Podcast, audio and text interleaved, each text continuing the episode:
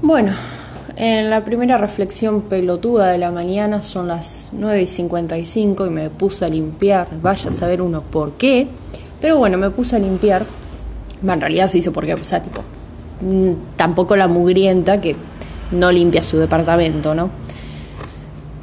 Y me puse a reflexionar varias cosas esta semana. Entre ellas, ¿por qué nos seguimos aferrando a la gente que nos hace mal? O sea, sabemos que nos hacen mal, sabemos que cada vez que volvemos a ese lugar nos hacen sorete y nosotros como unos pelotudos volvemos, eso es lo grave, volvemos. Entonces uno dice, siempre te dicen, no, tranqui, eh, eh, tenés que tener más amor propio. Decís, amor propio, o sea, es fácil decirlo, pero no me estás ayudando un carajo, ¿viste? No, no, no estás colaborando conmigo. Entonces me puse a reflexionar. ¿Por qué nos aferramos a algo que pasó, que, ya no está? Y me, pasó con un ex que, que ahora ya no, no se puede decir que, que lo superé pero yo lo extrañaba de una manera y lo veía y me ponía mal y me movía todo y lo seguía amando. Yo creo igual que, el amor se transforma, ¿no? Pero supongo que eso va a ser para otro podcast. Eh, y yo me seguía aferrando a él mucho, mucho tiempo, muchos meses. Y, tenía, y finalmente tuve que aceptar que la persona de la que me enamoré no está más o tal vez nunca fue real, eso nunca lo voy a saber, digamos, o, tal vez algún día me lo diga él, pero esa persona de la que yo me enamoré, de por la que yo sentía tantas cosas lindas, no está más. Y por más que yo ame los recuerdos que tenga con él, no van a volver a, a repetirse, digamos, no, no hay una marcha atrás.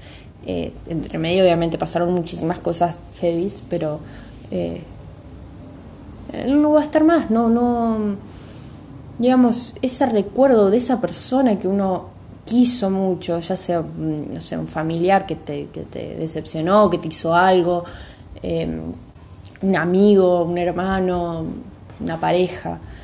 Y uno se sigue aferrando a eso, tal vez en una vaga desesperación o una esperanza de que eso vuelva a ocurrir. Y lamentablemente lo que pasó no lo vamos a poder cambiar.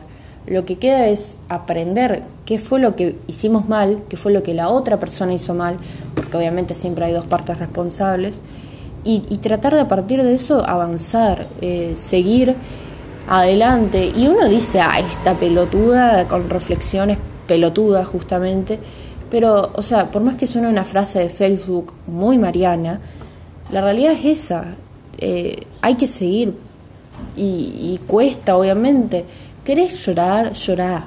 ¿Querés estar acostado seis horas un día mirando series, llorando por tu ex, mirando películas de Netflix de adolescentes que son más predecibles que no sé qué? ¿Querés hacer eso? ¿Te hace bien? Hacelo, desahogate. Llorá lo que tengas que llorar. Pero no te quedes ahí toda la vida, porque lo que vos estás extrañando no va a volver a pasar. Suena cruel, suena feo, pero no va a volver a pasar, no va a volver a ocurrir y es triste y, nos destroza el saber eso también. Yo cuando me di cuenta de eso a las 3 de la mañana en una joda, que me puse a hablar de eso,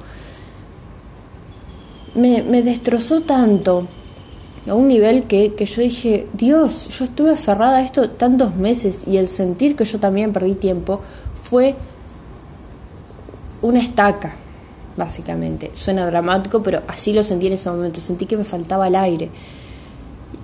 Pero bueno, es parte de aprender, de crecer y de también uno ir aprendiendo las falencias que uno tiene, ¿no? Yo sé que tuve mis errores y él también los tuvo. Eh, el otro día me dijeron, lo vi en la joda que fuiste, estaba re quebrado y yo, ah, tipo, aprender también que las personas pueden ser forras, pueden decirte cosas como recordarte cosas de tu ex, eh, mencionarlo y uno tiene que tratar de vivir con eso, porque la gente a veces es pelotuda.